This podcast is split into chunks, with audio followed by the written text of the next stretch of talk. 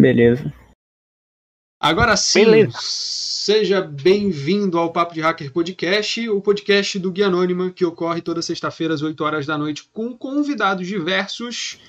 E eu já disse, né, toda sexta-feira às 8 horas da noite. E depois, no domingo, é postado no Spotify, Google Podcast, Apple Podcast, assim por diante. E você está assistindo a gente ao vivo por outras plataformas, a não ser o YouTube. Assista pelo YouTube. Ah, tanto faz, assiste por onde você quiser. E Hoje a gente tem o nosso convidado que é o Ayrton, não vou falar com ele ainda, porque antes disso eu tenho que falar com o casting. Boa noite, Caio, tudo bem? Boa noite, gurizada. Tudo tranquilo? Hoje o Caio tá diferenciado, ele aparece aqui toda sexta-feira, então se você quiser ver né, a evolução do Caio, é tranquilo. E o William hoje está na escuridão, tá tentando me copiar. Boa noite, Will, tudo bem? Salve, família.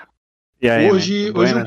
Hoje o papo é desenvolvimento, né, cara? Então é o palco perfeito pro William destilar todo o ódio que ele tem dentro desse coração. e o nosso convidado de hoje, que é o Ayrton, e eu não vou pronunciar o sobrenome dele para não pronunciar errado, lá do canal Programador a Bordo. Boa noite, Ayrton, tudo bem? Fala galera, boa noite. Pô, meu nome é tranquilo, é Teixi, mano. É, é do jeito que escreve, tá ligado? Não tem, não tem uma pegadinha. Eu tenho um pouco de medo, tenho um pouco de medo. Pois é. um pouco de medo. Mas aí, galera. Fala aí, galera do Guia Anônimo, né? Muito obrigado, Afonso, pelo convite, estar aqui hoje batendo um papo. E, pô, vai, vai, vai ser super maneiro. A gente já viu aqui os assuntos que a gente vai falar. Cara, é a primeira vez que eu tô num, num podcast, então eu tô até um pouco ansioso aqui. Ah, vamos lá, vamos ver o que vai sair. Cara, fica tranquilo, você vai se soltar quando a gente falar da treta que você tem com o Gustavo Guanabara. É, Fala isso não, cara, tem que tentar. Antes, antes da gente chegar nos assuntos de treta e tudo mais, eu queria entender quem que é o Ayrton, o que que ele faz hoje, enfim, que- quem que é você, Uhum. quando você começou. Acho que isso é interessante para quem não te conhece ter um pouquinho mais de noção do que que você faz. Show de bola. Cara, então, eu antes de. É engraçado, eu antes de até entrar no meio da, da programação, eu queria ser hacker também. né? E, tipo, pô, isso tem pelo menos uns- uns 15 anos, assim. E aí eu lembro que eu baixei lá um curso do. Não sei se vocês conhecem, do Marco Aurélio Thompson, que era. Uhum. Tinha lá uns vários DVDs de cursos de hacker. E aí foi aí que até que eu comecei a entender algumas coisas, tipo, que era necessário conhecer um pouco de protocolo ali, parte de rede, sistema operacional, técnicas de vazão. Aí entendi que programação é importante para você não ficar dependendo de, de- sempre de softwares e scripts de terceiro. Mas acabou que eu nunca me virei um hacker, né? Eu fui, entrei no mundo da programação, depois fo- foquei muito em desenvolvimento web. Mas, pô, tá valendo. Eu tô aqui num, num canal de hacker, num podcast, então acho que é quase a mesma coisa. né? Mas, enfim, eu tenho, eu tenho 29 anos. Eu gosto de falar a idade, que a galera acha que eu, eu sou, às vezes eu sou adolescente. E já tô aí no mundo do desenvolvimento. Idoso. Caramba, tá conservado, maluco. O pessoal me dá 30. É, Mentira. não, tá usando. tá Não, usando- Afonso, É, você o- é. É a origem japonesa aí, que eu acho que é privilegiada, sei lá. Tá tomando calcinha B13, né, o safado? Vai mexer de graça.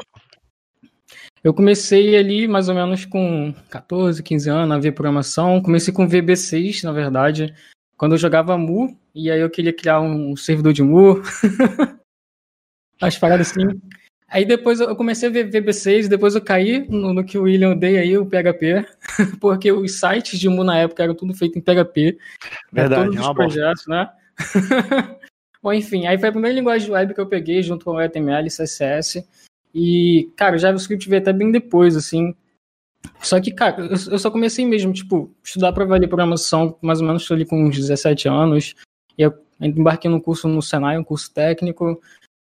Fiquei, fiquei dois anos, na verdade, fiquei acho que três anos no Senai, que eu participei de uma Olimpíada também lá do Olimpíada do Conhecimento. E aí, final de 2012, eu saí do Senai, depois da Olimpíada, já tinha terminado o técnico, e aí comecei no mercado de trabalho ali, início de 2013. Participei E dessa aí- Olimpíada também, mano. Oi? Participei dessa Olimpíada de Conhecimento também. Participou? Pô, maneiro, cara. Não, de Enfim, 2012, pode ser, mas é. participei porque eu também fiz Senai. Cara, já deixa Ah, eu te pô. cortar e perguntar. O Senai, ele resolveu alguma coisa na, na tua carreira ou como é que foi pra ti? Cara, o Senai, ele foi muito importante, eu, porque as coisas vão acontecendo. Eu aprendi muita coisa lá, é, bastante de programação, mas eu acho que eu sempre fui muito autodidata, então, assim, eu já entrei lá sabendo programar essas coisas. Na Olimpíada em si, eu estudei muito design, não é que eu tô cheio de livro de design aqui, eu vou mudar, como eu falei para vocês, eu preciso até vender alguns. E eu acho que mudou por causa do networking que eu fiz. Então, tipo, o meu primeiro emprego eu só consegui por causa de um network que eu tinha feito dentro do Senai. Né, assim, a, tipo, a formação em si, no currículo, eu acho que não. Tá Nunca vi pelo menos ninguém pedir essas coisas. Então, teve, eu acho que foi muito mais pela galera que eu conheci lá dentro. Né, agora, que... agora, agora você pode prosseguir a sua apresentação, que eu cortei totalmente na metade. Não, tranquilo. Eu mesmo falar do, do Senai, foi uma parte bastante importante assim, na minha vida. Ah, enfim. E aí, início de 2013, eu comecei no mercado de trabalho. E aí. Eu, não sei se você problema falar o nome das empresas, eu acho não, não. não, não. Por mim, ah. não. Por você, eu não sei. Acho não é pra hackear, também. hein, o seu desgraçado que tá me ouvindo aí. É, talvez seja polêmica a empresa, não sei. Mas enfim, eu comecei no, no Jornal Globo como desenvolvedor front-end. Legal. Fiquei lá dois anos dos anos oito meses, mais ou menos. Aí de lá fui para o Hotel Urbano. E aí já fui mais como desenvolvedor full stack. E depois eu fui para. Aí depois eu pedi demissão para tocar um projeto meu. E depois. Isso foi meio de 2016. E aí, início de 2017, eu voltei para o mercado de trabalho e voltei para Google.com. Né, que foi onde eu fiquei até final de agosto de 2019 também trabalhando mais com full stack mesmo, trabalhei muito também com Go, com Scala, com Java, com outras linguagens assim. E aí eu já tinha começado meu canal, o Programador a Bordo, em janeiro de 2019 do mesmo ano, e aí no final de agosto eu saí da Globo e tô tocando só meus projetos até hoje, que é apenas o, Programador a Bordo e o meu curso, JS Raiz. Aí tamo aí, assim, cara, é, são alguns, assim, fiquei alguns anos estudando, programando, na minha, minha fase no Senai também já programava, e teve a fase do mercado de trabalho. É, hoje eu estou na fase de meus projetos. Mas continuo estudando tudo aí que é desenvolvimento. Entendi. Acho que, resumindo, é isso aí. Também, você não trabalhou também em nenhuma empresa pequena, né, velho? Foi só. É, eu nunca, nunca trabalhei. Eu acho que isso, cara, até Urbano é uma startup, só que já é uma startup grande. É. Já era uma Cara, startup tão grande. Eu então, trabalhei em uma agência, assim, eu nunca precisei me prostituir. nunca, nunca trabalhei é, com quem já trabalhou em startup pequena sabe como é que é esse lance aí. É, tô ligado. eu já fiz fila pra agência. Já fiz fila é. pra agência. Eu já, eu já mexi com PHP fazendo fila pra agência, mas dentro de empresa eu nunca, nunca trabalhei. Então, foi... Acho que foi uma experiência boa, assim. E como eu também não tenho... Uma coisa eu não falei, mas acho que também... Enfim, eu não tenho faculdade não fiz. Então também nunca estagiei. Né? Acho que isso é legal começar falando. Eu já tinha uma experiência, eu lembro que eu já comecei como dev pleno de front-end lá no, no jornal. Caralho! eu, que eu já codava um tempo, então assim, foi até um processo tranquilo. E aí. Hoje, hoje eu acho que o mercado em si está bem flexível em relação a isso, né? Tanto quem não tem faculdade, se você também já tem uma experiência, mesmo fora do mercado, eu acho que já conta como com o seu nível para entrar lá dentro, né? Não, eu concordo total, cara. O primeiro emprego que eu tive foi como desenvolvedor full stack também, numa startup pequena, então eu sei bem o que é se prostituir. é. Eu também não tenho faculdade, nem pretendo fazer, então hum. é, é, total, cara, essa parada de não. Que tá muito mais aberta essa parada de trabalhar sem ter uma faculdade, tá ligado? Sim, e hoje eu tenho um objetivo muito claro na minha cabeça que é tipo, e, e, esse objetivo não depende da faculdade. Se eu dependesse, aí eu teria que fazer, se fosse, lá, por meio da, da pesquisa, ou meio acadêmico mesmo. Hoje, como eu quero, de fato, fazer meus projetos, de certa forma, empreender, até o meu canal, que seria o Programador a Bordo, deveria estar a bordo. A ideia inicial era até, tipo, estar a bordo, viajando, fazendo, pegando, negociando trabalho, fazendo meus projetos, e mostrando isso no canal. Tá ligado? Ele acabou que nunca teve essa pegada, eu acho que talvez um dia ainda tenha, mas para os meus objetivos mesmo, tipo, não, não teria um impacto. Eu, eu, não penso fazer carreira de desenvolvedor dentro de empresas, né? Então, acho que hoje não, não teria uma influência grande, né? É, eu prefiro focar no, nas paradas que eu sei que são importantes para mim, no caso. E deixa eu, te, deixa eu te perguntar, cara, qual foi o teu primeiro contato com a tecnologia, assim, quando você, porra, que legal isso, cara, eu acho que é isso que eu quero pra minha vida. Cara, o primeiro, na verdade, foi bem antes. Tipo, eu, na verdade, eu criei minha primeira página. Eu tinha 11 anos de idade no front page. Só que até então eu não sabia a menor coisa de código. Né? Eu só fui entender essa questão de código mais ou menos ali de 14 para 15 anos no jogo, no Mu. E aí, tipo, eu vi a galera desenvolvendo seus próprios servidores de Mu, conversando com a galera que desenvolvia servidor de Mu, e aí eu fui entendendo alguns caminhos. Aí eu conheci a programação, aí conheci uma, uma galera que programava, aí eu entendi que o Visual Basic era muito utilizado na época, eu comecei a estudar Visual Basic, e aí foi, acho que foi meu primeiro contato, de fato. E aí, para web, foi o PHP de HTML e CSS. Né? Comecei bem. Não é tão triste assim. Hoje, hoje em dia a galera consegue começar com, com Python, sei lá, mais tranquilo. Com Go, não sei, mas. Ô, naquela ô, época. o, o Mu não é aquele jogo que tu cria, que tu cria o teu cheatzinho? Exatamente. Cara, eu, eu fiquei de cara porque, tipo, grande parte dos programadores que eu conheço teve essa parte de ter jogado Mu e de, de ter feito seus auto, auto hotkey, né? E porque na época a galera levava muito keylogger ali, perdia conta. Então, a- Pô. ou a gente fazia o próprio autopotion ali, ou ferrava. Aí daí, depois de velho, eu vim fazer um que usa visão computacional pra, pra jogar sozinho, assim. Ele fica dando vários resets sozinho lá e. Mas também nem joga também, foi só um. É, acabou uma que eu nunca fiz nada. momentânea. Acabou que eu Não nunca fiz nada pro jogo. Matou ali a vontade, que devia estar entranhada, né? Aham, né? Matei um gosto já- assim. E já até pensei, depois de velho, eu ter feito meu próprio servidor de Mu, mesmo sem jogar, só pra sanar aquela, aquele desejo. Eu falava pra todos os meus amigos que eu ia ter um servidor de Mu, que eu ia dar vários itens pra ele. Acabou que eu nunca fiz. né? Eu só aí, pra- pô. Lançava aviso aí pra nós jogar, pô. Pois é, eu acho massa. cara. Então, então já fica o desafio ao- vivo aqui. O William desafia o, o Ayrton a fazer um em JavaScript alguma coisa que jogue Mu sozinha. Porque o William faz, né? Com Python ele faz o, o boneco jogar sozinho lá. É. Ayrton, esse é o desafio. Eu te passo os fontes ali, tu chama a sessão do JavaScript. Eu queria meu servidor, pô.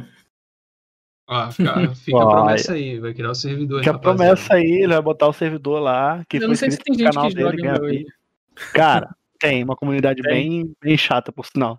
Tem gente que streama isso, cara, na Twitch, faz live jogando esse bagaço aí, cara. Cara, Essa tem, semana tem, tem tava- comunidade de Tibia até hoje, velho. Não vai ter de Mu. Uhum. Ah, essa semana eu loguei na minha conta lá e encontrei um personagem andando pelo meio da cidade com asa de 10 mil reais, tá ligado? Nossa, E- e, mano, é 10 mil reais. Tem tipo 8 asas dessas no servidor inteiro. caraca. Essa galera tem dinheiro, né? Ah, tem dinheiro pra rasgar, fazer o quê? É, é tranquilo. Por isso que eu queria Ah. criar meu servidor também, né? Ganhar dinheiro com essa galera. Ó, Tá certo. Alô, menininho que gasta 10 conto no Mu. Manda pro meu Pix. faz o pix pro pai. É, É, legal, cara. Então, o teu primeiro contato com tecnologia foi fazendo uma paginazinha e o seu com programação. Cara, foi uma com- paginazinha do, do, do Harry Potter, tá ligado? Caralho! Harry Potter. Acho que o Caio é meio fã do Harry Potter também. Ah, assisto, cara. Não sou tão fã não, mas eu assisto, eu curto. Mas Você- o Caio tinha quantos anos quando saiu o Pedra Filosofal? Porque eu tinha 11. Ele devia Caralho. ter É, zero. Foi que lançou, cara, a Pedra Filosofal. Foi 2001, né? Acho que foi 2001. Cara, 2001 nem era nascido, cara. Ah, eu era um Foi, feto. Eu que nasci tinha até a, 2002. a árvore, a vassoura lá, Nimbus 2000, Nimbus 2001, sei lá. É uma parada assim. Eu vi no cinema esse filme, e aí eu achei o máximo. Aí tinha um site que falava tudo de Harry Potter e Senhor dos Anéis. Aí eu entrei em contato com o maluco. O nome do site era Jororoba. E aí ele até me ensinou o front page, como é que monta, não sei o quê. Aquele a paginazinha pra baixar os papéis de parede do, do filme, tá ligado? os livros. Mas foi tudo interface, né? Não, não fazia a menor ideia do código, mas foi, foi por aí, cara. Era nunca, eu tá ligado? Tá, Desgraça de interface aí, eu utilizei o Web Capella uma vez. Nossa, isso era muito ruim, velho. Web é capela? Isso não conheço. Aham. É uma desgraça, clique e arrasta lá e fica tudo cagado. É, hoje em dia a gente tem o WordPress, tem o Wix. É uns negócios É. meio, meio louco. Só arrasta, o negócio funciona lá. É, o front page era tipo arrastar os componentes do HTML, né? Um input text, um button, um, umas paradas, um iframe, né? Eu usava muito iframe. O Wix já é um componente completo, né? Um widgets, calendário, sei lá, um carrossel de imagens. É, já é mais. Um de- iFront evoluído, então. É. Não, bastante. Monstro. Cara, só coisa de velho, hein? É, não, só tem os caras velhos aqui, mano. O maluco, ele tinha 11 anos quando o Harry Potter lançou, cara. Olha isso, mano. Eu tinha É. 11 anos. Eu tinha quatro. Tinha quatro?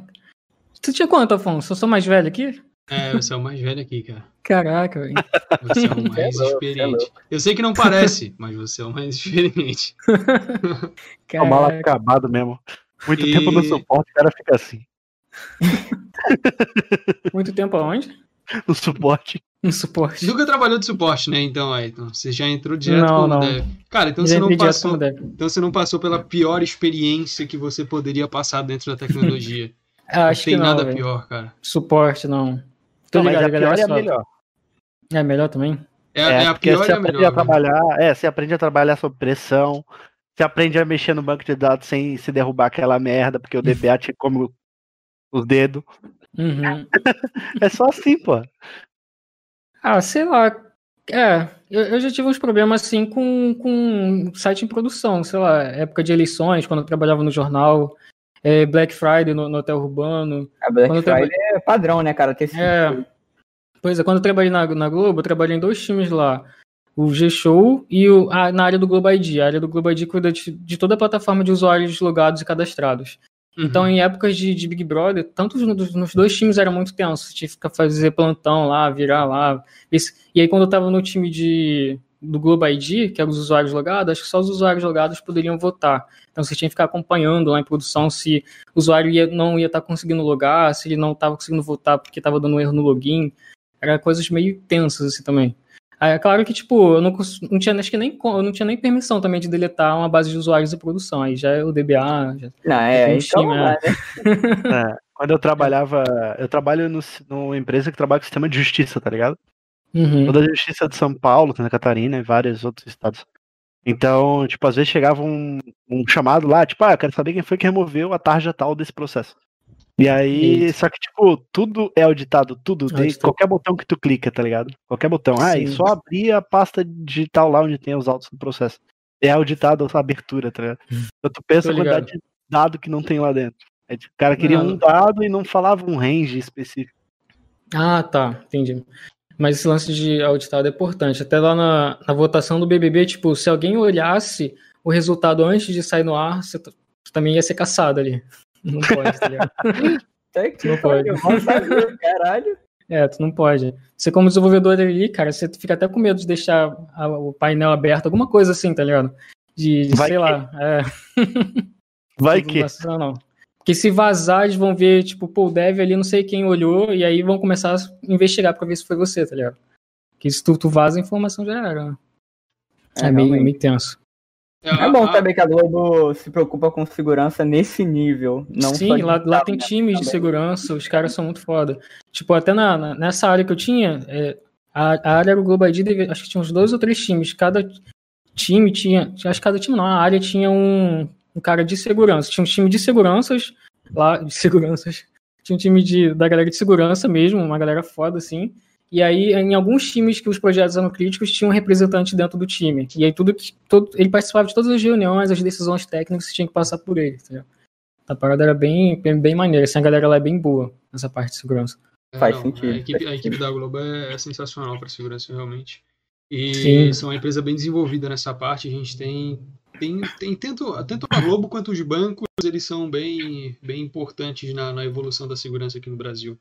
Mas com certeza lá na Globo a equipe que mais se ferra é a equipe de suporte. Cara, absoluto. O Provavelmente. suporte é a área mais infernal para você trabalhar, porque é um monte de coisa que você nem consegue resolver, mas você tem que escutar. E... mas só que você aprende um monte também, não vamos só falar mal. Então, o jovem Sim, que quer sim. iniciar na área de tecnologia, começa no suporte, para você destruir o seu psicológico mais, ficar mais forte. Você vai ficar É, igual vai a sair mim, os fracos, várias né? preta. Então, não, o suporte é tipo o Bop, tá ligado? Só sai os caras brabo. Ó, cascudo. Então, Não, você sai, Os você sai vão com, ficar pelo caminho. você sai com outra, você sai com outra, outra cabeça, velho, depois de trabalhar no suporte. Eu trabalhei, Caraca. eu sei, você sai bem destruído assim. É, parece Uhum. que parece que você, que você nunca mais vai querer ver tecnologia na sua frente.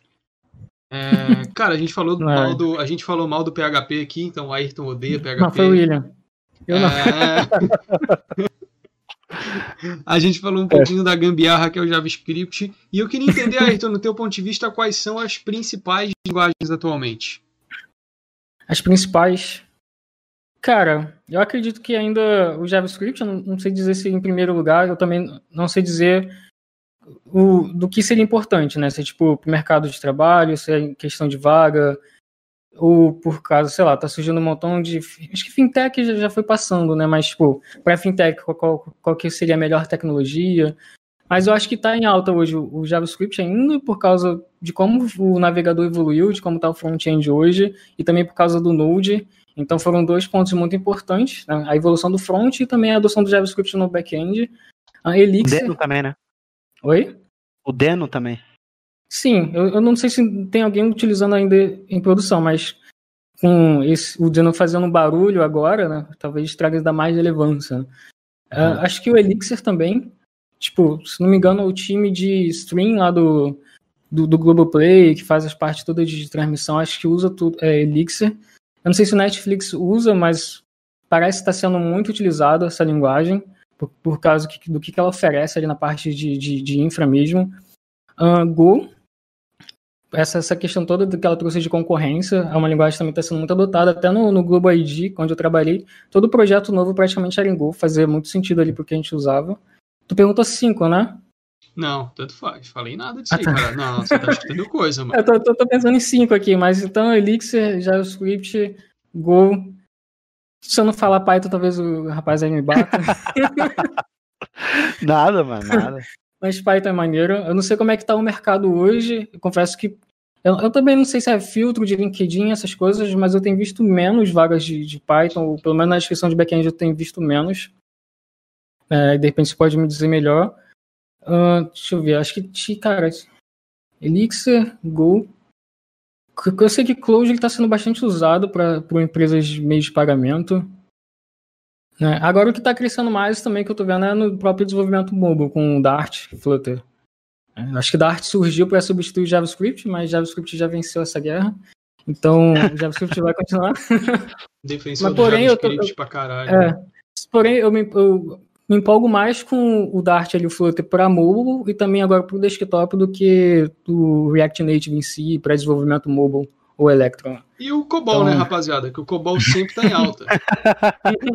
Tem alguém que vai falar, ah, meu, o meu tio avô programa em COBOL e ganha muito bem. Né? É, ganha bem, com certeza, mas ele tem pouco tempo de vida.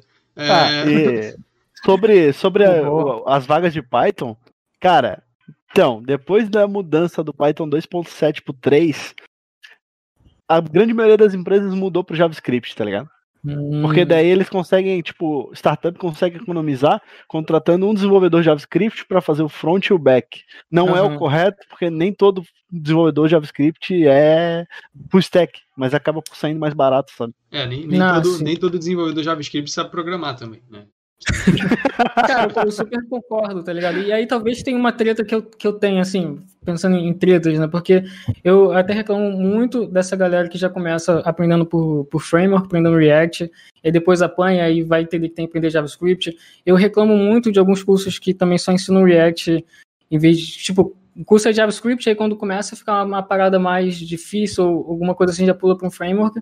Eu também critico muito empresas que contratam desenvolvedor React, desenvolvedor Angular, desenvolvedor, é, desenvolvedor de framework. framework né? É, é. Tá pô, isso, cara, isso me deixa.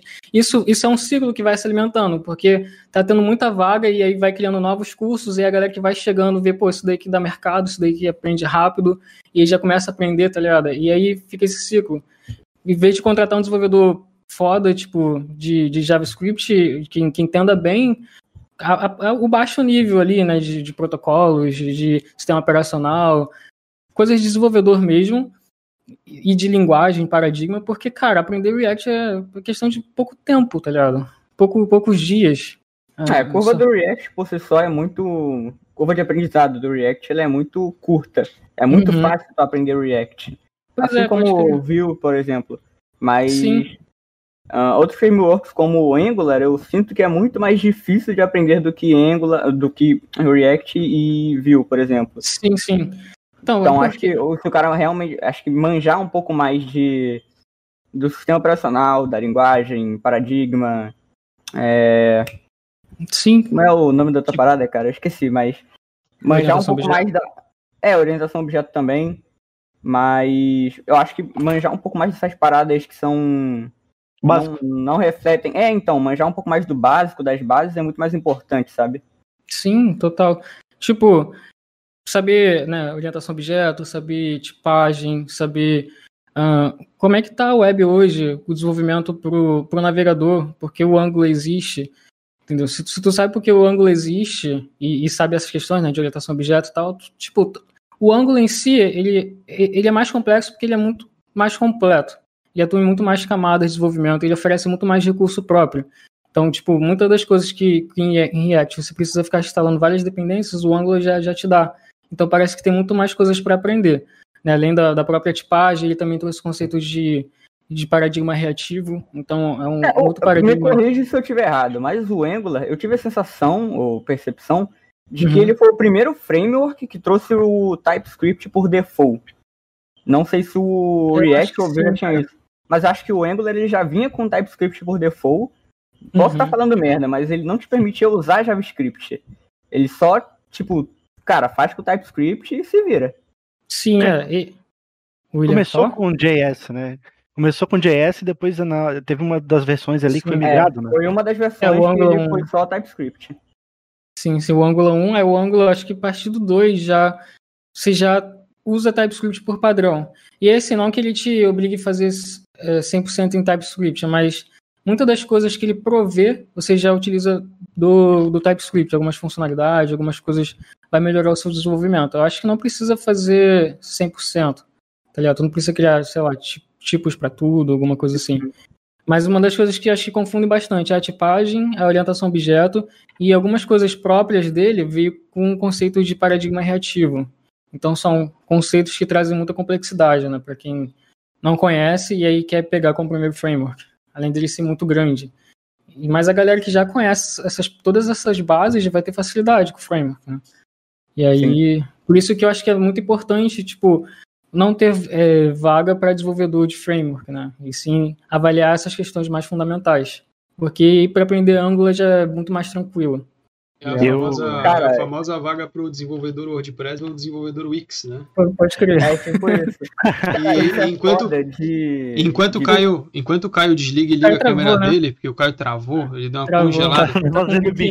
a, web, a, a webcam é PHP aí, Caio? Alô, Não, é Java. Travou é Java. Agora foi. Cara, tinha travado a, a, câmera e o áudio de vocês aí, destravou, acho que agora foi travou a minha. Mas, tá mas o... sobre esse negócio de framework, empresas que só contratam um desenvolvedor framework, eu fiz uns, uns testes de, de emprego uns tempos atrás, e aí, tipo, eu fiz todo o meu currículo tal, tudo, todas as especialidades que eu, que eu tinha. Aí chegou na hora da entrevista, o cara falou, ah, tu conhece Flask?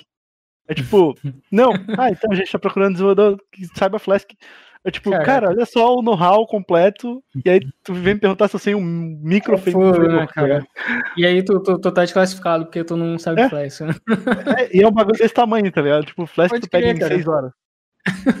Pô, é ridículo, né? Tu, tu, já sabe como é que funciona a parte ali de, de rotas do, do claro. protocolo, HTTP, sei lá, né? criar uma API, criar uma aplicação, enfim. E aí, pô, Flash tu aprende ali em meia hora, né? É, não, é tipo todo no, no, no de tipo, IA não serviu pra nada, sabe? Tipo, a gente uhum. quer Flash. Cara, isso de, de saber só framework é foda. Eu trabalhei uma vez com um cara da, que trabalhava aqui na empresa que eu tô. Ele não era propriamente de dev, mas ele foi contratado para ser dev, só que ele não tinha um background de, em desenvolvimento, sabe? Ele uhum. tinha um uhum. background mais em DevOps e ele acabou sendo contratado para desenvolvimento. E aí o cara, ele se orgulhava de saber muito React, só que num, num code review com ele, não, code review não, é, pair programming com ele, a gente estava desenvolvendo uma feature lá, e aí ele nessa nesse pair programming deu para perceber que ele não manjava muito de manipulação do DOM. Então aí uhum. eu percebi que um cara que manjava pra cacete de React, ele sabia muito de é, dos, da, do ciclo de vida dos componentes, de React Rooks, o cara era muito bom. Mas uhum. do básico, que é a manipulação de DOM, ele passava um aperto, sabe? Então uhum. isso, isso no mercado de trabalho reflete bastante, tá ligado? Sim, total, cara. E aí eu não sei se tipo, a gente tá criando projetos piores, Né? E aí esse ciclo que, que vai acontecendo, né, da empresa pedir, aí o, o, curso, e aí a galera que aprende só o framework vai para o mercado e depois contrata só outro dev de framework, né? Deve, deve ficar Pô, nesse mas, ciclo. Mas se a gente for parar para analisar, isso é bom, né, cara? Para o mercado de segurança é excelente. é, para um lado é bom e para o outro é ruim, né, cara? Sim, é, é o ponto de vista. Movimentando, bom... a, movimentando a economia, né, cara? Se todo mundo é. aprender a desenvolver direito, eu fico sem trabalho. o bom é que esse assim, framework, ele geralmente é, um, é um, cara que tipo, tem uma comunidade forte, que já pensou em todas as questões de bugs, de performance, de segurança. E aí, beleza, galera, o framework em si é seguro, mas a pessoa que está usando não, né? E aí, Sim. não sei até que ponto isso é ruim. Mas o frame, eu gosto muito de framework. O problema é, é como está sendo hoje, assim, o aprendizado e a contratação. Eu acho que, porra, frameworks são fodas. Tipo, ele melhora muito a sua produtividade. Você não fica reinventando a roda toda vez. Tipo, ele tá ali para te ajudar, é uma ferramenta que é muito boa. O problema é que, tipo, você só sabe ele, né? E aí. Exato. Até se você precisar até, até trocar de um pro outro, pô, vai ser um processo doloroso. Né? Pô, preciso trocar de Angular para React, ou alguma coisa de back-end, né? Já começa a ficar. E até para tomar decisões técnicas melhores de qual escolher, se, se precisa ter um, né? são tudo questões que você precisa ter, também tem uma base importante. E aí, aí que começa a ficar complicado, assim, essa questão de dev de, de framework. Ah, eu acho que o mercado de trabalho está impactando muito também nisso, né? De, de, ficar contratando devs, assim. Pô, eu acho que é pela emergência, né? Tipo, tem, tem poucos. Aparentemente tem poucos devs, tipo assim, tem muita demanda e tem ainda poucos devs que sabem bem essa base, assim. Tipo, geralmente são os mais sênios. Eu, eu, acho até isso engraçado, porque as coisas mais fundamentais são os caras mais sênios só que, que sabem, né? é muito louco isso. Mas, tipo, é o, é o que eu vejo que tá acontecendo. Aí, e até essa questão de, de deve ser, ser só front-end só, só back-end. Pelo menos as empresas que eu passei, a galera era muito foda em back-end, mas fazia um front e aí, pô, tacava, por exemplo, React num formulário de, de login, sei lá, que não tem interação nenhuma. Então eu acho importante ter um cara. E não precisa ser 100% front, eu nem gosto muito disso. Assim, o cara só sabe front-end, tem que saber as duas coisas. Mas eu acho importante ter uma, uma referência ali que se dedica mais àquilo, né? Sabe quais são as melhores então, práticas, o que, que é bom. Então, para ti, todo, todo desenvolvedor ele deveria ser full stack, Blastoise e Megazord. Ele não pode ser só front ou, ou, back, né? Ele não, então. Ser... Não, não. Ele tem que ser, ah, tipo, ele tem que, ele tem que ser muito foda em uma coisa e bom na outra. É isso. Tá ligado? Sabia que eu acho... full stack, ele não é ele não é foda em nenhum dos dois, tá ligado? Ele é, é bom, sabe se virar. Ele é tipo o DevSecOps da, da área de infra, né? É o cara que não sabe fazer porra nenhuma. É tipo isso. Ele nada contra, nada contra você que é DevSecOps. É só porque realmente virou uma piada. O DevSecOps não saber nem desenvolver, nem segurança e nem infra. Então é só porque é o DevSecOps virou uma piada. Você pode ser um excelente DevSecOps que sabe fazer crimpagem de cabo RJ45. Mas. Ai, cara, é, é, é, só é piada, o pato, né, cara? Ele é. anda, voa e nada e não faz nenhum dos três direitos. É, é cara, pior que eu, eu tive um papo desse sobre DevSecOps com um desenvolvedor que trabalha na Alemanha e dois caras muito fodas de DevSecOps aqui do Brasil. E eles concordaram comigo. Eles concordaram com a que a maioria dos DevSecOps não sabe fazer nada. Então, amigo, se você é um bom DevSecOps, não leve pro coração. Se você é um DevSecOps ruim, é com você que eu tô falando, meu chapa. Vem comigo para passar aquele cabo no poste. Pra colocar a escadinha na rua e passar a fibra ótica. É... É... O desenvolvedor de framework também não, não fica sorrindo, não, porque o teu também tá na reta. É. com certeza. Cara. Mas enfim. A galera hoje, ela, tipo, eu, eu, entendo o caminho que essa galera tá seguindo, porque tá tendo muita vaga, então é uma oportunidade rápida de, de ela entrar pro mercado. O lance é ela conseguir depois parar e, e estudando, né, e se desenvolvendo. Senão, aí também fica complicado. Né? Eu e, até, até entendo essas partes. E aí, como é que esse cara pode começar, cara, no teu ponto de vista? Ele pode, como que ele deve começar para, pô, quero ir pro mercado, quero trabalhar com programação, como que ele deve iniciar essa, essa jornada de estudo dele? De estudo no, no, geral, tipo, o cara é zerado. Aí, aí, depende, é, cara, então, depende muito da, da urgência dele, de, da idade dele. Né? Tipo, porque tem a galera ali que já tá com mais idade, que, sei lá, ficou desempregado e viu a programação como uma oportunidade. Ou tem um maluco de, de 15 anos que tá começando a estudar. Então, assim, acho que, que valia muito. Então, pra galera que tá mais velha, se, se tem uma condição, eu sugeriria aí já ir por um curso ou para algum tipo de mentoria, porque a pessoa não perderia tempo, assim, tipo, é, às vezes tu foca o seu estudo em uma coisa que não é relevante para aquele momento. Então, se tiver pelo menos alguém para te orientar e te dar o caminho, eu acho importante nesse início. Agora, uma pessoa que já tem razoavelmente um tempo, aí tem que começar de fato pelo, pelos fundamentos, acredito, assim. Ver ali devagar a lógica de programação, é, estrutura de dados, algoritmos, e aí eu acredito que possa já começar até vendo, é, vendo essas coisas dentro de uma linguagem de programação, não precisa ser Portugal, eu acho, maior saco Portugal, mas pode começar aí dentro de uma linguagem de programação. pode começar, pode começar, sei lá, cara, pode ser uma linguagem é. fácil aí, sei lá, um, um C Sharp, PHP. um Java, um PHP, pô, coisa boa para aprender, molecada. A teoria do Java é que até é macaco programa em Java, tá ligado? É, só, é só seguir né? o script, é. Só seguir o script, pô. Não tem. Pode começar, pode começar numa linguagem simples, tá ligado? Um assembly, um Fortran. coisa boa. É brincadeira, é. né? Óbvio. Pega a linguagem. Delphi. um Delphi. Pode crer. O, o, Delphi é o cara que veio depois do. Do Pascal. Pascal. Né? Infelizmente. Eu, eu cheguei a estudar é, um pouco de Pascal ali no início. Cara, o Delphi, é, o Delphi é o clique e arrasta, tá ligado? Tipo, tu produz é. a tela toda clicando e arrastando e depois tu faz a programação no fundo, assim, é uma bosta. Delphi morreu, né, já. Cara, uma atualização dele saiu. Saiu, sai todo ano. Tá na versão 10, eu acho, 12, sei lá. Caraca. Ah, graça. Quem escolheu ah, o Delphi já escolheu errado lá atrás. pois é, cara. é, tá vendo? Aí de repente a galera que não sabe, né, que é o de paraquedas na programação, vai começar a estudar Delphi. É, meu, minha programação foi Delphi, Mas aí, tipo assim, aí continuando, né?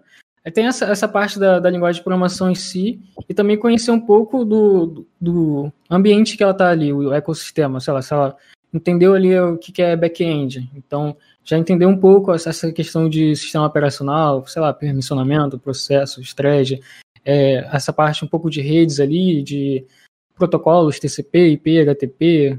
É, entender. E isso ainda, tipo, mesmo a galera que já. Isso está acontecendo com o Dev de Framework, né? A galera já sabe como levantar uma aplicação Express ali, mas não sabe o protocolo HTTP, não sabe o que é uma porta, tá não sabe essas questões assim que são importantes. Você acaba só reproduzindo a solução que está ali no, nas documentações. Então, uh, entender essa, essas questões básicas mesmo.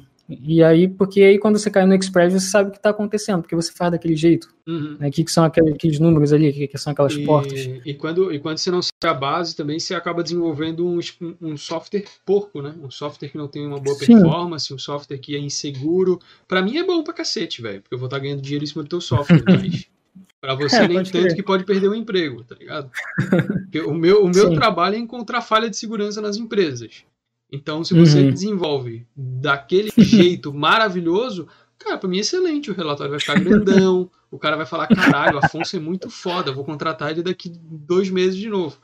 Então, pô, pra mim é bom, mano. Continua desenvolvendo. Se você, assim. programador é. PHP, está nos ouvindo, deixa a chave do banco de dados aberta no, no é. front-end, pô. Faz o front conectar direto as credenciais lá no Git, né? É, é, se puder, se puder deixar a credencial no Git, ou naquela página de login, colocar o login de, de desenvolvedor no comentário do HTML. Cara, só coisa boa, tá ligado? Só é, coisa é, que vai fazer. Só coisa que vai fazer você evoluir na vida, evoluir para baixo, assim, fundo do poço. E, cara, você comentou é. ali que o cara mais velho ele pode começar num curso e tal. E existe um curso para dev, um curso tipo Zero to Hero. Aprenda agora todas as linguagens de programação incrivelmente rápido. Cara, complicado. Eu, eu acho que, tipo assim, eu, eu. Polêmica! Canal, é para você, é... Gustavo Guanabara. Vem comigo! Não, Gustavo Guanabara eu acho ele foda. É. É complicado, tipo assim, eu como, tipo, comecei a criar conteúdo, até criei meu próprio curso. E algumas coisas até para mim funciona mais ou menos, né? Por exemplo, alguém vê você desenvolvendo um projeto do zero, ponta a ponta.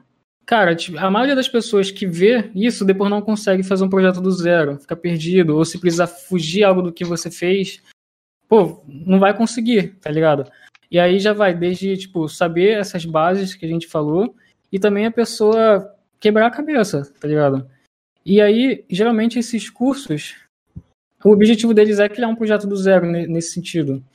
Não, não fortalecer essa, essa, essas bases e te dar desafios para você quebrar a cabeça. Acho que quem está entrando tem que entender que tipo, ela vai sofrer, ela vai ficar sonhando com código, ela vai, tipo, não vai conseguir resolver de uma hora para outra, vai achar que é burro. Essa, todas essas questões que a gente passa, mas, tipo, é o normal para é se desenvolver. é, tem gente que vai ser mais lento. mas, enfim, aí, aí, aí, eu, não, tipo, eu não conheço nenhum curso. Assim, hoje em dia tá tendo muita... surgindo uma, umas paradas legais. Tem um até que eu tava quase... Eu, eu queria falar mal, mano. Puta que. Ia falar mal? Achei que ia falar, hoje tá surgindo mais merda aí. Não, também. Tá, tá surgindo. Ah, é, merda tem, sim, com certeza. E, mas aí, enfim, para eu não ficar, ficar um polêmico, não falar dessas merdas aí, não. São coisas que, tipo, eu, como também começando a criar conteúdo, começando a ter aluno, eu vejo que não é o melhor caminho para seguir. Aí o que eu ia falar era, tipo, tá surgindo umas paradas que eu tô achando legal também. E teve um que eu fui até chamado assim para ser um facilitador desse treinamento, só que tipo, pelo que eu faço hoje, ia acabar tomando tempo que ia me tirar das outras coisas que eu faço, que é criação de conteúdo, meu canal, meus alunos e tal. Mas que é uma proposta interessante, que é mais de mentoria mesmo. Você tem os alunos ali e você tem o, o mentor técnico e o, e o facilitador ali de soft skills. O coach, né? E ele tem a... Oi? O coach. Coach motivacional. Não, não chega a ser um coach, não. É tipo, ele fica ali vendo a, a, as dificuldades da, das pessoas. É um psicólogo, tá ligado? É um, geralmente é um psicólogo que tá ali. Até coach porque as empresas quantiônico. hoje. Oi? Coach quantiônico. ah. E aí a, a metodologia deles é justamente instigar a pessoa a procurar o conteúdo fora do, do curso, a passar desafios para eles resolverem fora, tá ligado? E aí, ali dentro da aula, é mais orientação, é mais mentoria, de repente trazer alguma clareza técnica, algumas questões assim, entendeu? Acho que funciona melhor. E, e, esse jeito. Do que, tipo, ah, curso aqui, vamos criar uma API REST, agora vamos criar esse front-end que vai se conectar com, com essa API, tá ligado? Você sai fazendo as coisas assim. E a pessoa só copia e cola, né? Só, só vê o que você está fazendo e digita igual. Eu, eu tô percebendo cada vez mais que isso não funciona e o pouco que funciona é mais para você entender como é que as partes se encaixam. Tipo, a pessoa vai integrar o back com front, ele entende, ah, legal, é assim que o back se integra com front-end. Entendeu? Mas às vezes tu deu 40 horas de curso, mas ele, o importante para ele foi entender como é que as partes se encaixam. Tá ligado? E aí ele, tipo, eu, eu acho que é mais importante essa questão dos desafios, tá ligado? A pessoa tá quebrando a cabeça. Se ela tá no início, de repente, ir lá no CodeWars, o HackerRank, ficar fazendo os desafios que estão lá, tem, tem um, um repositório de GitHub para que tem ideias de aplicativos para você fazer, né, de, de, de sisteminhas. Tem um repositório que é desafios de processo seletivo das empresas. Então você pode começar a pegar e ficar desenvolvendo, tá ligado? E aí de repente você encontra ver outros códigos que, que são iguais, né, que do mesmo desafio, essas coisas, e você vai estudando, tá ligado? Eu acho que o caminho natural deveria ser esse. Não, tipo, hoje em dia o curso já te dá tudo pronto. E você não se desenvolve, você só copia e cola ali. Pelo menos é isso que eu tô percebendo. Tá sentindo essa daí, né, Guanabara? Puta, é foda. Guanabara é foda.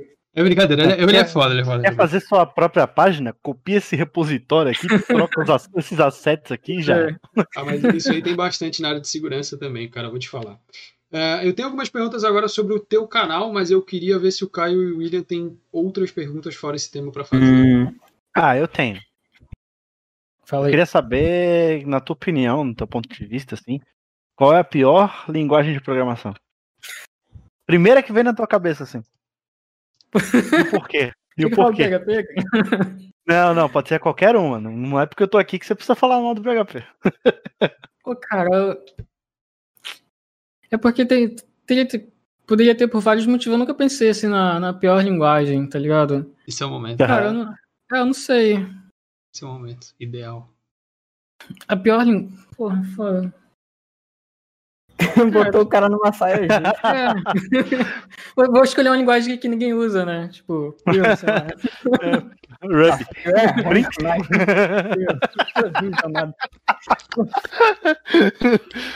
Cara, É, se fizer essa pergunta pra mim hoje, sabe o que eu vou te falar? Hum, PHP. Se PHP, fizer a pergunta daqui a cinco anos, sabe o que eu vou te falar? PHP. Não. Python. Python. É, porque a galera aprende errado, faz sistema bosta e depois o cara tem que dar manutenção naquela bosta. É isso aí que a galera não E entende, aí, tá PHP aconteceu muito, né? Aconteceu Já- demais. Acho que tá acontecendo muito o que tá acontecendo hoje com o Dev JavaScript de framework. A galera é, parece ser o mesmo cenário. E hoje eu até concordo em, assim que poderia ser o PHP, porque hoje em dia acho que a, a principal vantagem da linguagem são as ferramentas que ela tem, né? Tipo os frameworks, o, WordPress, coisas assim que já te dá coisas mais prontas rápidas, né? Mas a linguagem em si, talvez, tipo, eu acho que Python é mais fácil de de você codar, né? Pensando em linguagem. E, é também fácil tem- fazer merda, né? É fácil fazer merda. É, com é, aquela frase do, do tio Ben, né? Com grandes poderes vem grandes responsabilidades. Né? Sim, o JavaScript também é assim, tem muita merda, né? Surgiu muita merda, a galera fala muita merda também por causa disso. A linguagem nasceu cheia de defeitos, porque ela foi feita em 10 dias, e aí nasceu cheia de, de problemas mesmo, de bugs e tal. Aí, desde o S6 ali que começaram a padronizar, começou a ter uma especificação, a galera se reunia para trabalhar todo ano, a especificação da linguagem começou a melhorar. né? Aí ela evoluiu bastante, foi, foi pro back-end. Então, hoje em dia, assim, dá, tá dando para fazer menos merda. Mas como tá Aham. todo mundo começando com, com JavaScript, então ainda continua tendo merda. A- Às É, vezes o eu ainda queria que. JavaScript é que ele evolui, mas assim, ele não evolui de forma, cara, como é que eu poderia dizer, Organizada? organizada, cara. Ele não tira as merdas que ainda ficam lá. Por exemplo, os dois sinais de igual do JavaScript, que atualmente ele só verifica o conteúdo e não o tipo dele, sempre vai estar lá, sempre, sempre, sempre. Porque, por exemplo, Uhum. o jQuery, que é uma lib famosa pra caceta, sempre vai ter esses dois sinais de iguais, tá ligado? E Uhum. muito sistema usa o jQuery. E aí a galera que desenvolve o JavaScript hoje, eles não vão tirar essa parada nunca, porque tem muito sistema que vai quebrar, tá ligado? Sim, total. Essa questão é bem, bem interessante, né? Porque a linguagem evolui, mas ela, por exemplo, não pode ser adicionado é, métodos que bibliotecas grandes utilizadas por milhões de projetos têm o mesmo nome, tá ligado? Exato. Te- Teve umas questões, acho que o próprio Flat, se não me engano, ia ser chamado Flatten, e aí não pôde porque, não sei se o Lodash, alguma coisa assim, já utilizava esse nome, e aí ia quebrar aplicações no mundo inteiro, tá ligado? Se eles lançassem com o mesmo nome. E aí não lançaram. Tem, tem várias questões assim, que aí começou a ter essa padronização, né? Tipo, desde que começou a ter esse comitê que se organiza, e aí a galera vai mandando suas propostas de alteração da, da linguagem, eles se reúnem, escreve a especificação bonitinho, e começaram a ver essas questões. Antes, pô, cada navegador implementava o JavaScript do seu jeito, e aí era cada um por si, tá ligado? Mano, imagina Então, a reunião. Imagina a reunião É. do comitê do PHP, tá ligado? Então, molecada, como é que a gente vai Todo deixar? Como é que vai deixar? Como é que a gente vai deixar a linguagem pior na próxima, na próxima atualização? Ah, vamos, vamos deixar igual o Java? Lento pra cacete? Ah, tá, beleza. Caralho. Não, eu, Ah, né? a gente- esse negócio de comitê é foda, né? Porque às vezes eles não, não fazem coisas que a comunidade espera, tá ligado? Tipo, eles não representam a comunidade como um todo. Tipo, no Python, o comitê voltou que devia ter um, um código lá chamado Morsa, que é dois pontos igual. Tipo, eu tô até hoje tentando entender o que aquela desgraça faz. tipo, eu me recuso a usar, foda-se, tá ligado? Mas é, tipo, várias tipo, coisinhas pequenas assim que eles vão botando e a galera vai ficando puta, porque, tipo, mano, não precisa disso aqui, cara. A gente já se virou a vida inteira e, e- Uhum. e é contra é contra tudo que o Guido sempre falou, né? O Guido, o criador da linguagem, que, que o Python ele era para ser o mais simples e minimalista possível, Uhum. por mais que às vezes atrapalhasse o usuário, né?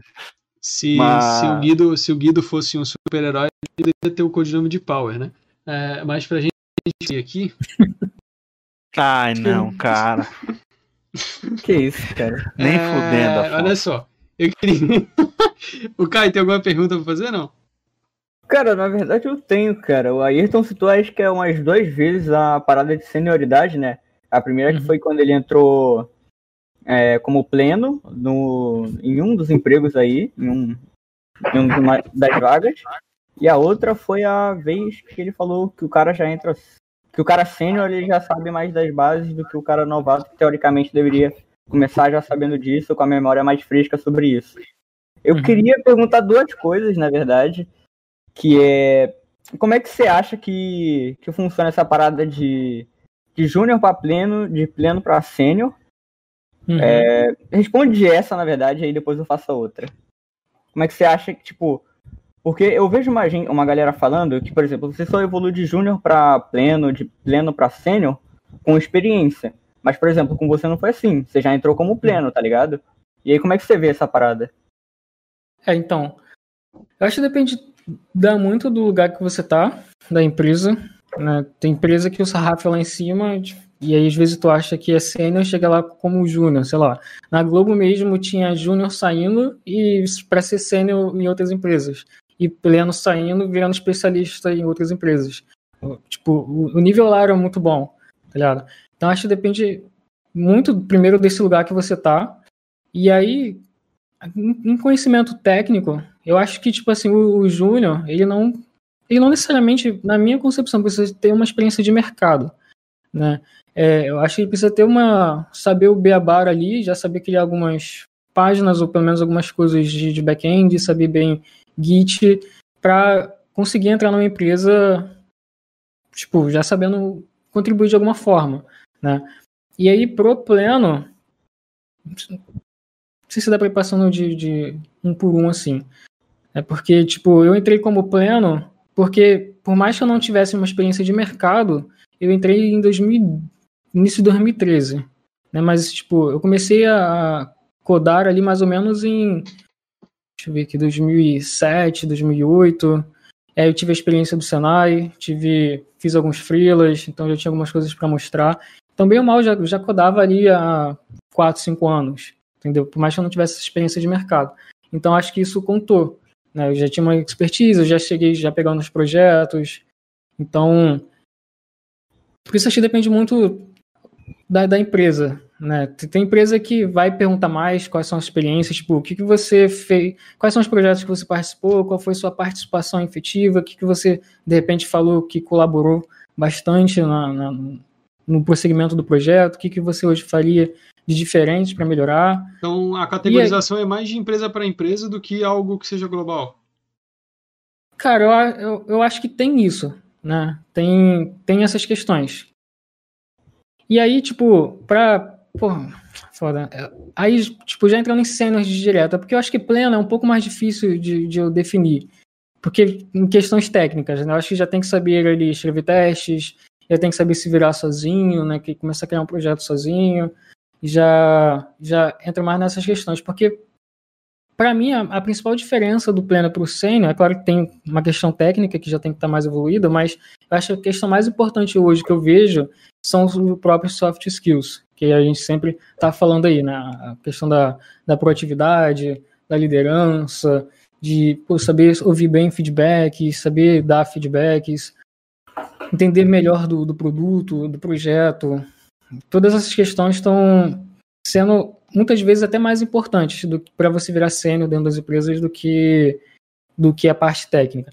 E também, é claro, para mim não existe um sênior sem ter a experiência. Pelo menos, cara, dentro do mercado, não sei que, tipo, pô, você já desenvolve há anos, sei lá, tem projetos open source foda que é colaborado no, no, no mundo inteiro, ou tu já criou sua própria empresa, já, gerenciou times, projetos e tal. Tu já, de repente, tu nunca foi contratado, de repente já consegue entrar como sênior dentro de uma empresa, né? Mas eu acho que para ser sênior tem que ter essa, essa experiência, de fato, de, de mercado, de, de trabalho, pelo menos uns, sei lá, uns quatro anos. Né? Aí na, na minha visão. E aí técnico depende. É difícil falar o que técnico você precisa ter. Né? Pelo menos, tipo, saber arquitetar um software, pensar em, em performance, pensar em escalabilidade. Dependente se é front ou se é back-end. Hoje em dia no front também tem essas questões. né? É, acho que eu falei de testes. Hum, mais o que? Eu acho que é isso, cara. Não sei se eu respondi. Cara, tu respondeu inclusive a minha segunda pergunta, que era qual que é a diferença que você acha que tem em cada um deles, né? A primeira pergunta era ah. é, o que, que você acha, por exemplo, de como que você evolui de, de um para outro, e aí a segunda uhum. pergunta é assim, qual é a diferença de um para outro. E tu já respondeu as duas numa tacada só, então tá tranquilo. Sim, é, geralmente o cara sênior ali, ele, ele já vai ter um projeto mais, uma, um perfil um pouco mais ali de com, com o time dele, tá ligado? Pô, o que, que você tá, tá fazendo aí? Vamos fazer um pair programming, vamos fazer uma reunião. Tem, um, tem uma questão mais de liderança, né? mais, mais proativa ali dentro. Trazer é, conversa técnica para ver o melhor caminho para seguir, tá ligado? É saber ouvir, independente do, do nível da pessoa. Eu trabalhei com um cara que era muito assim, ele, ele era o sênior do time na época. E, pô, ele ouvia o estagiário, ele sabia que, tipo, ah, tinha um cara ali que era mais especialista em uma coisa do que ele. Então ele ouvia aquela pessoa, pegava aquela opinião, às vezes seguia aquele caminho. Então é uma pessoa que ouve todo mundo e sempre tenta trazer as melhores práticas, tá ligado? Isso daí eu acho que tá dentro da categoria de soft skills.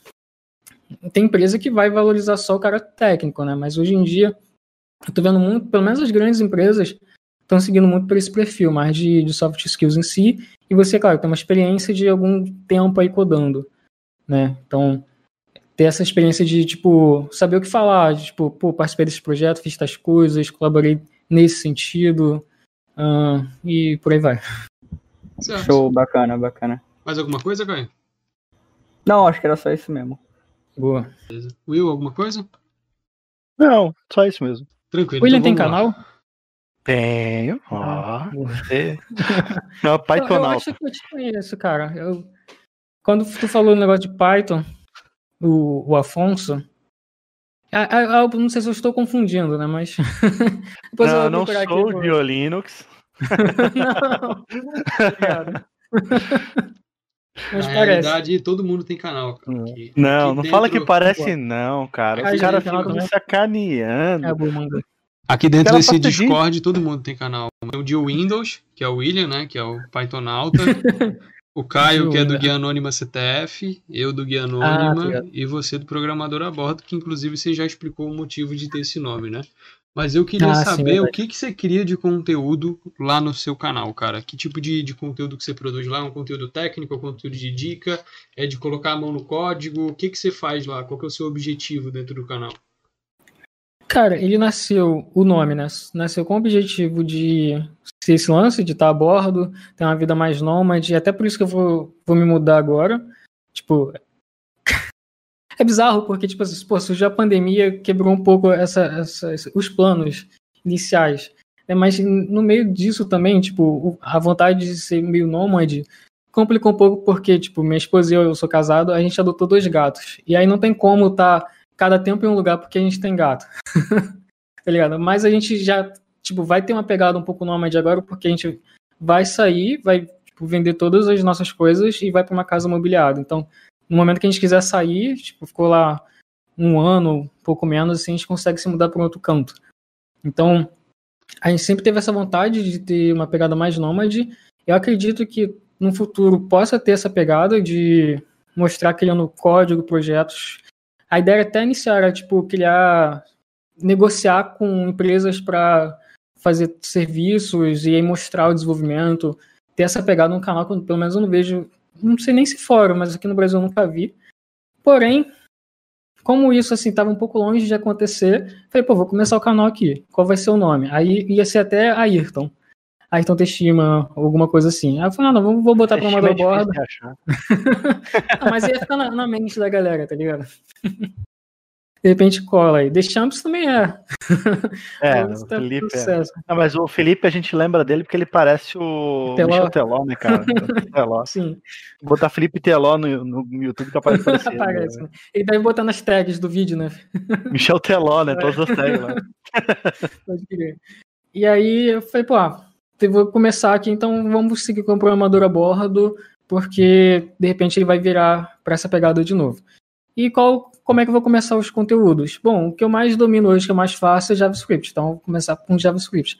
Daqui com isso que eu comecei a criar um curso de JavaScript lá dentro.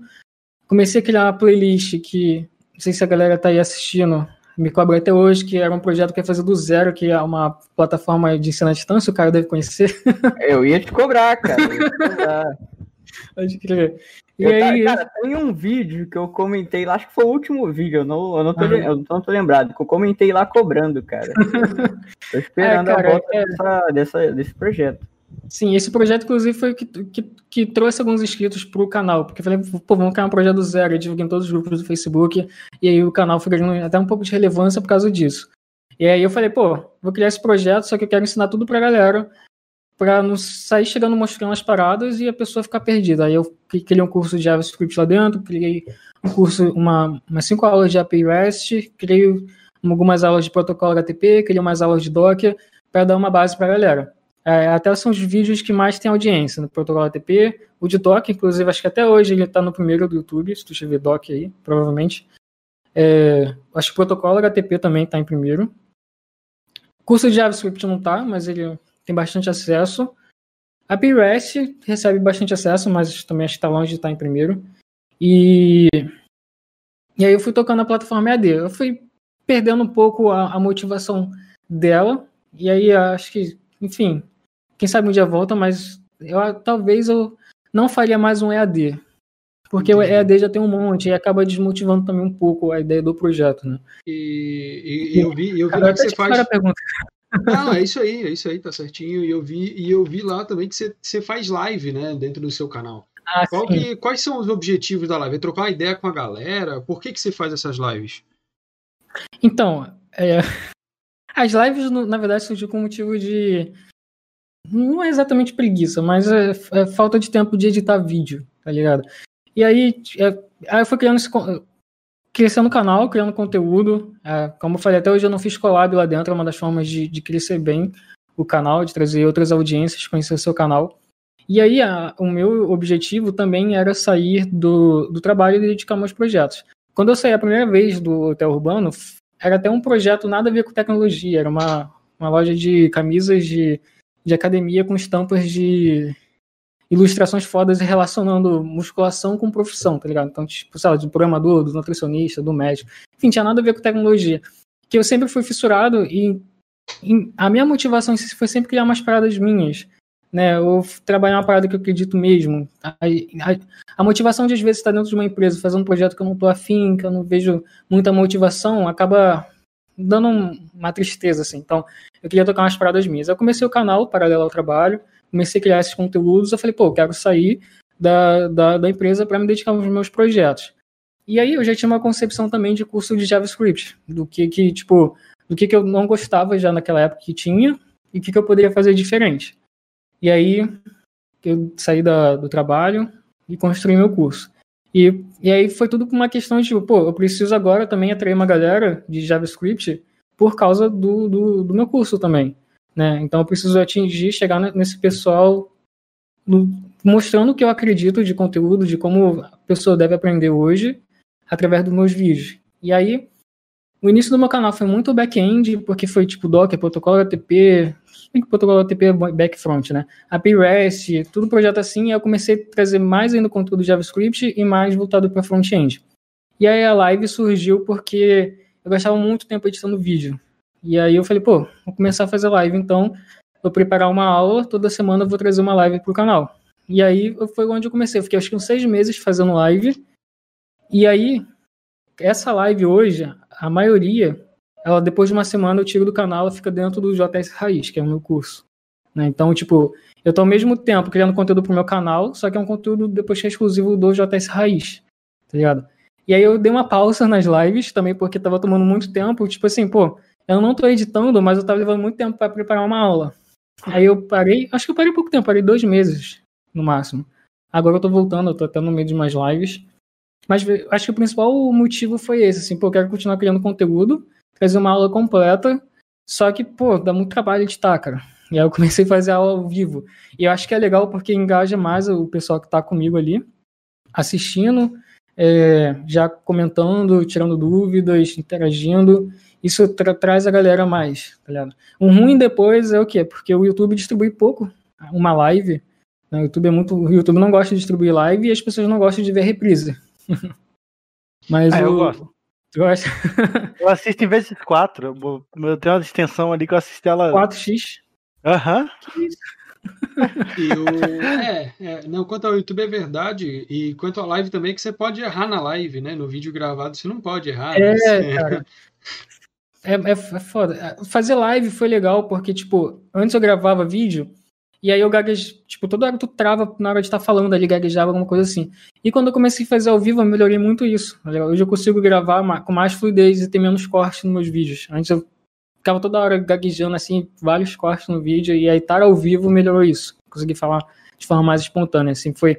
Eu sempre fui muito introvertido, então começar a gravar vídeo, tipo, geralmente a gente vai para um blog, faz um blog, né, ou faz vídeo sem aparecer, então para mim foi muito importante essas questões, tipo, comecei a gravar vídeo, tá na câmera, treinar minha didática, tá aparecendo pra galera, e depois começar a fazer live, foi melhorando muito ess- esses pontos meus. E, Mas hoje eu- e, como que, e como que a galera pode falar contigo, cara? É Só pelo YouTube? Como, como que você se comunica com o público? Cara, eu, tô, eu tenho o Discord também, do Programador a Bordo, tenho o Telegram, e são, é, são as duas formas, tem o Telegram e tem o, o, o Discord. Mas indo lá no teu canal, lá no- indo lá no programador a bordo, ele consegue acessar todos esses links tranquilo. Sim, sim, Beleza. O Discord também. E cara, o objetivo do programador a bordo, assim, é, tá totalmente aberto em relação ao conteúdo. Hoje eu trago muito mais JavaScript, por quê? Porque é algo que eu tô vivendo mais hoje, até por causa do meu próprio curso, né? Então, assim, eu já pensei em trazer ma- conteúdo de Go, por exemplo, que eu trabalhei durante tempo, trazer mais conteúdo de back-end, que eu também gosto muito de back-end. Inclusive, quando eu tava na Globo, eu, eu troquei de time, foi para ficar mais como back-end. Então, eu gosto muito, só, só que eu já tenho que começar a- a ver o que que, que que eu posso trazer naquele momento, né? Porque como eu tenho, hoje eu, hoje eu me dedico exclusivamente a isso. O YouTube não me dá renda para eu viver, tá ligado? De AdSense não, não dá. Então, eu tenho o meu produto eu preciso também chegar na, na galera através dos meus conteúdos que tenha relação com o meu produto, entendeu? Então, assim, o, o, o que que é legal das lives é que eu consigo entregar todo o meu conteúdo, tipo, o que eu ensino no meu conteúdo pago de forma gratuita no canal. Só que ele fica uma semana disponível. Acho que isso aqui é o mais legal, tá ligado? Eu consigo falar sem medo de estar tá dando, tipo, se a galera assiste todas as minhas lives, vai ter visto tudo o meu, tudo o meu curso, tá ligado? Então eu consigo trazer tudo de, de forma aberta lá, só que depois de uma semana eu tiro. Uhum. Aí pode ser que depois de um tempo eu faça sobre o mesmo assunto, só que já com uma didática melhor, né? Já tido a experiência de já ter falado sobre aquele assunto. Então hoje eu estou trazendo muito essas lives. E eu também tenho feito mais vídeos ultimamente. Meus vídeos, meus conteúdos sempre foram muito técnicos, sempre foram aulas mesmo, mão na, mão na massa e tal. Aí nos últimos meses eu comecei a fazer alguns vídeos mais de orientação também, de dar ah, como você pode melhorar a sua lógica, como você pode aprender por documentação, é, mais de orientação assim, é, fora dos códigos, né? É o Que- coach quântico vampírico, né, cara? É. É, é normal. Não, é- a gente também, aqui no Guia Anônimo, a gente migrou bastante o nosso conteúdo, até mesmo por causa do algoritmo do YouTube. E, É, cara.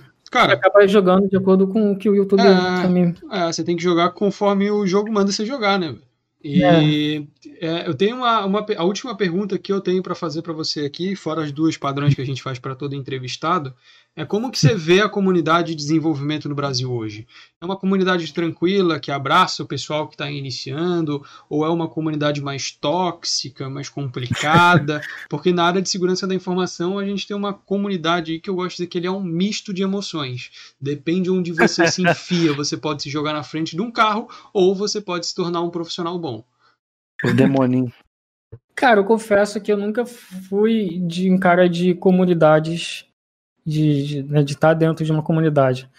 É, eu sei que eu, a que eu mais estive foi dentro do JavaScript, mas mais por causa de eventos que eu fui, que eu participei. Então a galera que eu conheci era tranquila. Eu acho que um problema que tem hoje é que a galera que tá começando tá entrando nos grupos de Facebook, tá ligado? Aí, pô, cara, é desgraça, cara. Cara, desgraça. Eu nem divulgo mais meus vídeos lá, porque é muita coisa escrota, cara. Eu boto o conteúdo lá, aí, porra, é foda, o nego comenta a, a minha foto da thumb, e aí fala uma parada nada a ver, tá ligado? É da, da desmotivação. E aí, cara, cara, o William sumiu? É, tu tá Oi? tá ali. Beleza. Pelo que eu vi, o William entende mais que é, é a parada meio meio escrota, né, meio tóxica. Eu, como eu fui, nunca fui muito envolvido com comunidades, eu confesso que, tipo, eu não conheço muito. É, eu sempre fui fui estudando por, por conta, aprendi muito dentro das empresas que eu, que eu passei, então aprendi. Meu ciclo ali era, era o meu time, as galera que eu trabalhei, e no máximo os eventos que eu fui que conheci uma galera, né? Nunca tive dentro de, de uhum. comunidade participando e... ali. Caio, o problema da comunidade é que. O problema da comunidade é que sempre tem um arrogantezinho ali dentro, tá ligado? É que caga o rolê todo. Eu acho que isso é em todo lugar, né, cara? Na nossa não tem, cara. Na nossa não tem, porque a gente dá ban. Não, não tem. Tu que és arrogante, seu cotoco. É, se não tem ninguém, pode ser que seja você, né? Olha aí. Não, a nossa não tem. A nossa, a nossa a gente dá ban. Quando o cara é muito, muito estrelinha, a gente dá ban, que é melhor dar ban nele do que se esquentar com o pessoal reclamando, tá ligado? Exatamente. E... Você não mandar a mãe dele ameaçar a gente? É, a gente já foi ameaçado por mães, né? Mães de, de indivíduos aí, foi meio, meio complicado, mas enfim, vida que segue. É, Caio, você tem alguma pergunta pro Ayrton? Cara, na verdade eu tenho. É uma pergunta pertinente, eu diria.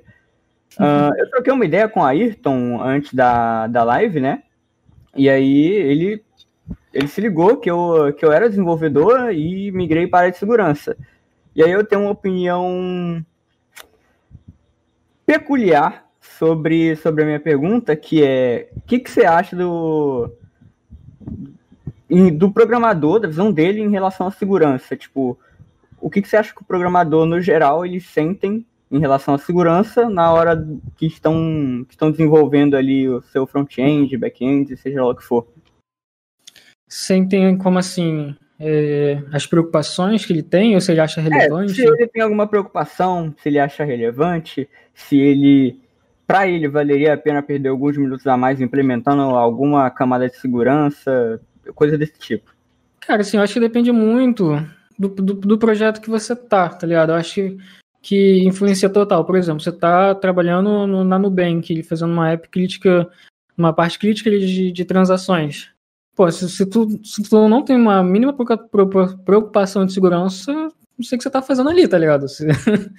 não faz nem sentido. E ainda tem toda uma cultura dentro dessas empresas pensando em segurança. Tipo, então tu já vai estar tá meio que moldado ele pensar em segurança. Se tu não pensar, tu vai ser demitido, sei lá, alguma coisa assim, vamos, chamar a sua atenção. O exemplo que você usou não é dos melhores, cara. A Nubank, ela é. tem muita gente que, não muita, não vou falar muita gente, né, mas tem uma galera que acha falha lá e tenta reportar para Nubank, só que eles simplesmente cagam para a parada. E aí o pessoal é uhum. obrigado a meio que divulgar, assim, tá ligado? Uhum. Então uma falha crítica e o cara é obrigado a jogar no ar porque a Nubank caga para a parada. Então eu não, eu não consigo concordar que a Nubank ela se preocupe tanto assim com segurança, sendo uma empresa do jeito que ela é, tá ligado? Então, deveria levar a parada para um nível um pouco mais a sério, sabe? Uhum. Eu não sei se como é que lá é a organização, se tem times que pensam em segurança e, sei lá, estão com muita demanda e estão estão nem conseguindo pegar essas paradas de fora. Não sei, cara. É, então Mas, não posso bater lá muito em cima é. também, porque eu não sei como é que tá as paradas lá. Mas, é, cara, eu acho que depende muito do, do ambiente que se deve estar. Né? É, por exemplo, o próprio exemplo que eu dei quando eu estava lá na Google, era preocupação total essa parte de usuários logados, de votação, de não ter. O próprio o o cara que tem um canal no YouTube de hack, o Pato, né? Ele fez, ele fez um. tentou hackear a, a, a, votação do BBB, ele viu quanto que era complexo e que não valeria a pena, que a galera lá investe muito nessa questão de segurança. Então, a, a empresa em si já tem essa cultura. E é claro, pô, se tu vai desenvolver um projeto por conta própria, a pessoa muito minimamente está preocupado em segurança. Ali está mais preocupado em fazer um MVP do projeto. Então, cara, assim, é muito difícil responder essa pergunta, porque depende muito do, do contexto, do tipo do, do projeto, né? Se está numa empresa, do, do desenvolvedor em si. Hoje em dia, bem ou mal, esse, quando a gente pensa em um framework, mas, tipo um framework, um framework mais de back-end, e você pega um servidor que já tem uma, uma infra tipo, já pronta de. Você não precisa mexer tanto, uns, tipo serverless, algumas coisas assim já tem um, um setup bom de segurança para um MVP, para você fazer um projeto. Você não precisa, tipo, o, o, a principal coisa que você tem que pensar na segurança. Você pensa mais na, na, solução, no produto, no que você quer entregar. Então, cara, acho que depende muito, assim. Eu, eu, hoje, eu acho que a última coisa que um dev estuda é acaba sendo segurança. A pessoa vai lá, quer aprender framework e quer aprender a entrar no mercado de trabalho. Aí entra naquelas questões básicas, né? Eu acho que segurança pode entrar aí. A pessoa saber bem os fundamentos e até se ela sabe bem os fundamentos, ela já entende algumas questões de segurança também. Então, hoje a galera já começa com framework e vão para o mercado e aí lá apanha, é hackeado, sei lá, vai evoluindo lá dentro, né? Mas acho que é bem é, por aí, cara. Esse é um ponto, tá ligado? Framework tem muito disso. Por exemplo, é, no Angular, por muitas versões, acho que umas três versões, cara, que, pô, não é pouca coisa, tá ligado? O Angular muita gente usa, muita empresa usou, uhum. ainda usa, né, na verdade. É, tinha uma falha chamada SSTI, que, que o nome dela é Server Side Template Injection, uma parada assim. Você uhum. conseguia injetar código JavaScript ali e ele exibia esse código JavaScript para você, só que usando o código de template do Angular, entende? Então, assim, muita empresa foi afetada por essa, por essa parada em muitas versões do Angular. Só que o que, que acontece? Pro Angular, a galera que conhece o Angular, cara, de uma versão para outra, tipo assim, na maioria das vezes, de uma versão para outra muda tudo. Totalmente o modo de fazer as coisas. Então, cara, para tu corrigir um simples problema, você ia ter que mudar de uma versão. Ah, mas é simples mudar de uma versão para outra. Cara, no Angular não é. É uhum. um passo enorme, sabe? Então eu acho que para a galera que construiu o Angular, esse, essa preocupação a mais com segurança custou no bolso de muita empresa, tá ligado? É, o bom da, da bom, né, pro hacker, pro Black, Black Hat, né, que dos frameworks em si é porque se ele descobre uma vulnerabilidade, ele consegue hackear várias empresas, vários sites, né? Um pouco Sim. diferente, de repente, se tu fazer o seu próprio projeto. Apesar de se tu fazer o seu próprio projeto do zero, tem mais chance de ter muito mais falhas do que um framework que de repente já parrudo, já bastante testado. Então, Verdade. né? Certo. Mas aí vocês já sabem mais disso do que eu. É, Caio, mais alguma coisa? William, mais alguma coisa? Hum, não, era só isso. Beleza, destilamos bastante ódio ao PHP. É, então você tem alguma dúvida para perguntar para um dos, dos participantes aqui? Acho que dúvida específica não. Talvez umas curiosidades, mas a gente fala aí depois. Eu te convidar o Telegram do programador a bordo. já conhecia ele, né? Já conversava. Aí quando ele veio falar comigo do podcast, eu já, já conhecia ele. O William, cara, ele me parece familiar. Eu acho que eu conheço esse cara. já, Você na palestra, alguma coisa assim? Ele é famoso. Já. Não, é, já palestrei no TDC e na ah, Rocket City. Talvez, talvez já tenha te visto, sim. É, ele é famoso, ele é mais famoso do que a gente. Seus boy. Sim, é. Que pai desconhecido. E... É o Rocket City Boy. É, o Rocket City Boy, Rocket City, TDC, é a estrelinha, Boy. tá em tudo quanto é canto do, dos é, mais então, famosos. Eu ia falar mal da Rocket City. Ah. Que isso. É o um negócio na Rocket City. A Rocket City dá um troféuzinho é, pra participar. Beleza, é. Rocket City, eu tô de olho. Tá chamando o dev, não tá chamando a rapaziada de segurança. Beleza. É... Cara, a gente tem um padrão aqui nas lives que é fazer as duas últimas perguntas finais como realmente um protocolo seguido em toda a conversa. E aí uhum. funciona da seguinte maneira: eu vou fazer a primeira pergunta, você vai responder, obviamente, vou fazer a segunda, você vai responder. Só que no momento que você termina a sua segunda pergunta, a live finaliza. Tá? Então, tá. desde já eu gostaria de agradecer o Caio e o William pela participação. Acho que o Caio participou das três últimas, né? Então, muito obrigado, Caio. Foi legal, foi show. Como você diz, foi show, cara. E ao William show, também. E aí conheçam o canal deles, né? O Guia Anônima CTF e o Pythonauta. E, e o Programador a Bordo. Calma.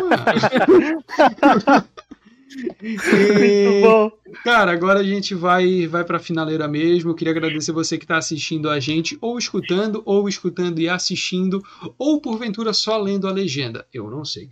É, muito obrigado. E se você está no Spotify, não tem como ler legenda, né? É só áudio, faz sentido. É, agora vamos às perguntas finais, ok? É, uhum. Vamos lá. Ayrton, você já foi hackeado alguma vez na sua vida? Cara, que eu lembro, não, assim, eu acho que eu, já perdi uma conta no Mu. O cara me. Mas aí foi só no papo mesmo. O cara logou na minha conta e. Engenharia social. Levou... Engenharia não, social. foi hackeado, a gente chama de engenharia social. Que puto, não consegui. Eu, depois eu hackei, hackei o Orkut dele, tá ligado? Porque eram dois brothers. Ai, eram dois brothers. Aí, e aí, tipo assim. Hacker, cara. Não, é, é, é uma parada muito idiota. Eram dois brothers, acho que eram primos. E aí a pergunta secreta para recuperar a senha dele era quem era o melhor amigo dele. Aí eu botei o, o nome do amigo dele, aí foi. E a do outro era uma, uma parada muito parecida. aí eu hackei os dois dele, botei um montão de besteira lá. E aí Meu foi Deus. isso. Ah, isso também é hacker, cara, olha isso. Uma parada idiota. Tá, e agora a última não é nem bem uma pergunta, mas não deixa de ser. É o seguinte: agora é o momento que você Vai. pode falar com a audiência, dar a sua frase final, o seu parágrafo motivacional, a sua.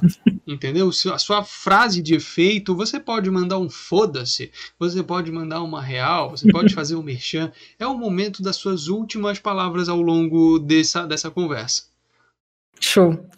Então, Galera, é, muito obrigado pelo convite. Foi muito legal o papo de, de voltar agora. Para mim passou super rápido, foi muito maneiro mesmo estar falando com vocês. É a primeira vez que eu estou participando de um canal externo que, né, que não seja o meu. Então, pô, muito obrigado por essa oportunidade. E, pô, pra galera que está começando, eu também queria ter sido um hacker. Eu, eu, sempre achei uma parada muito maneira, mas você tem que estudar pra caramba, né? não só saber programação, parte de segurança, parte de sistema operacional. E acaba que, que é todos os fundamentos que precisa também para ser um desenvolvedor, se tu parar para pensar, né? Mas tem as técnicas de evasões, engenharia social, blá blá blá. Mas, cara, assim, se você quer aprender, se você quer continuar evoluindo, sabe que você vai se frustrar, sabe que você vai ficar puto, você vai achar, se achar burro, como a gente falou aqui no início da conversa, mas faz parte do, do, do aprendizado. É, desfrute aí o processo do aprendizado, acho que é a parte mais interessante né? Então é isso. Se inscreva lá no canal, Programador a Bordo. Já tem bastante conteúdo lá. Tem live toda terça às 8 da noite. Então, próxima terça vai ter uma live bem maneira lá. Não sei quando você vai estar vendo esse vídeo também. Pode ser que não esteja mais. Mas é isso. Muito obrigado. Um abraço para vocês.